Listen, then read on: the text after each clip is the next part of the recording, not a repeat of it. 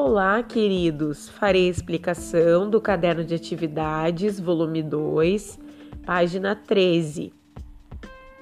Capítulo 5 Travando a língua. Número 1. Tente ler este texto rapidamente. Olhe o sapo dentro do saco, o saco com sapo dentro, o sapo batendo papo e o papo soltando vento. Cultura popular. Número 2. Descubra por que esse texto trava a língua. Letra A.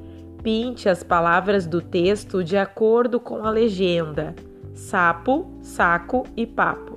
Letra B. Quantas vezes essas palavras se repetem no texto? Letra C. Agora, complete a afirmação com as palavras do quadro. Então, vocês vão completar o texto usando as seguintes palavras: repetem, palavras e semelhantes. Ótima atividade!